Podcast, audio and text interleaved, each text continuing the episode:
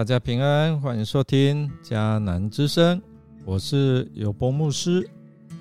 今天九月三号，我们要分享的是引我到可安息之处。我们要读《沙漠记上》二十七章一到十二节。先来读 RPG 的金句，来吧，所有劳苦。背负重担的人都到我这里来，我要使你们得安息。马太福音十一章二十八节，没有一个人不觉得他自己是辛劳的，不管是百万的财主、政界里地位高的人、学问出名的人。或者是贫民苦力，都觉得自己背的重担很重，一生劳苦的活着。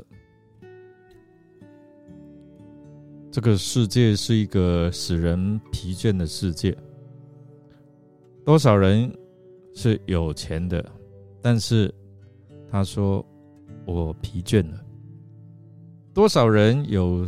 世界所给他的名声和爱情，但是他们也觉得我疲倦了。人们明明知道安息是好的，只是因着担子过重，所以呢就不敢找安息，只想要把工作减轻，就很喜欢了，很欢喜喽。他们真像旧约时代在埃及为奴的以色列人，他们只盼望法老能够减轻他们的工作，并不盼望安息。但是我们知道，我们的上帝，我们的主耶稣，他要使我们得安息，他呼召人来得安息，不是呼召人来做工弟兄姐妹，真实的安息不是工作的减少，也不是责任的减轻，这是真正的安息，是不必做什么就可以得到的。大卫二十多岁就成了重金悬赏的逃犯，他在旷野流浪了数年。他原是被上帝拣选、受高，要成为以色列王。他进入扫罗的王宫的时候，被视为好友与受欢迎的乐手。他从非利士人的侵略中解救了自己的国家，所以他被视为民族英雄啊。可是，因为妇女们唱歌。说大卫杀死万万，扫罗杀死千千，就因为这些的歌词引起了扫罗王的嫉妒，所以心里面的嫉妒产生了仇恨，产生了杀人的念头，因为这样。他为他从一个被视为民族的救星，成为流浪旷野的逃犯。他后来被迫要放弃这些的成就与爱戴，流落旷野挣扎求生存。历史上没有精确的时期考证，但。大卫大约在旷野流浪了十年左右的光景。大卫虽然年轻，却是在旷野生存的老手。从少年时代在旷野牧羊，他被迫走入旷野，到所有的旷野尝试生活，雅福旷野。马云旷野、隐基底旷野、巴兰旷野，这些旷野之间没有清楚的分界。他们可以说彼此连结。位于南方一大块只有峡谷与秃鹰的荒地，称为尼格，就是南地的意思。从远处看，旷野都是一样的干旱荒芜，渺无人烟，非常的艰苦。可是真正深入体会这些旷野，却有他们独特的地方。没有两个困难是相同的，没有惨痛的经历是和别人一样的哦，没有试探或试炼是另一个的复制品。大卫他把旷野的地形特质内外都摸透了，他成为我们认识旷野的向导。但是呢，他厌倦了到处逃亡的日子，他心里可想有一个安息的所在，所以他不惜逃到敌人菲利士、菲利士人那边来寻求庇护，只为了躲避扫罗一再的追杀。上次大卫去投奔亚基王，下场是装疯卖傻离开。但是这一次呢，他带着六百人一起来，再加上扫罗追杀大卫的事，应该也是众所皆知的。所以呢，亚吉王当然会相信大卫可能能够被他收服，成为他的助手。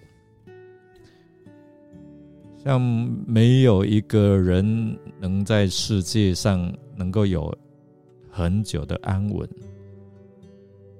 自信、成功，到处受人欢迎、推崇，这些都非常的短暂。意外或愤怒会突然临到，我们就得逃命求生。此时，我们可能也会像大卫一样。逃入旷野。圣经形容那些来投靠大卫的人是什么？受逼迫的、负债的、心里不满的，好多心里受伤的。这就是大卫的会众在社会上的背景。他们生活的特色是负债、窘迫。这些人。无法在当时社会上立足，是失败、失落的一群，是被社会所淘汰。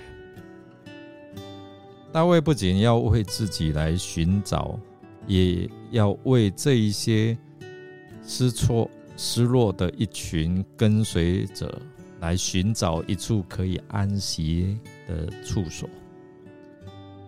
最后，在大卫的请求。亚吉王把西格拉城赐给了大卫，从此呢，西格拉城属于犹大的王。亲爱的弟兄姐妹，你是否也在寻找一处可以让你的身心灵得着真正安息的处所呢？主耶稣说：“来吧，所有劳苦背负重担的人。”可以都到我这里来，我要使你们得安息。主耶稣是要我们这个人带着所有的重担来到他的面前，交托给他，依靠他，就好像那一袋马铃薯放下来，他必使我们能够得安息。我们来默想。大卫跟随和跟随他的人在寻找一处可以逃避扫罗的追杀，或者是逃避社会，让他们可以安歇的地方。你找到了可以让你卸下重担、享受安息的地方了吗？来，耶稣在呼召你哦。让我们一起来祷告，亲爱的主耶稣，感谢你来来到世上是要赐给我们丰盛的生命。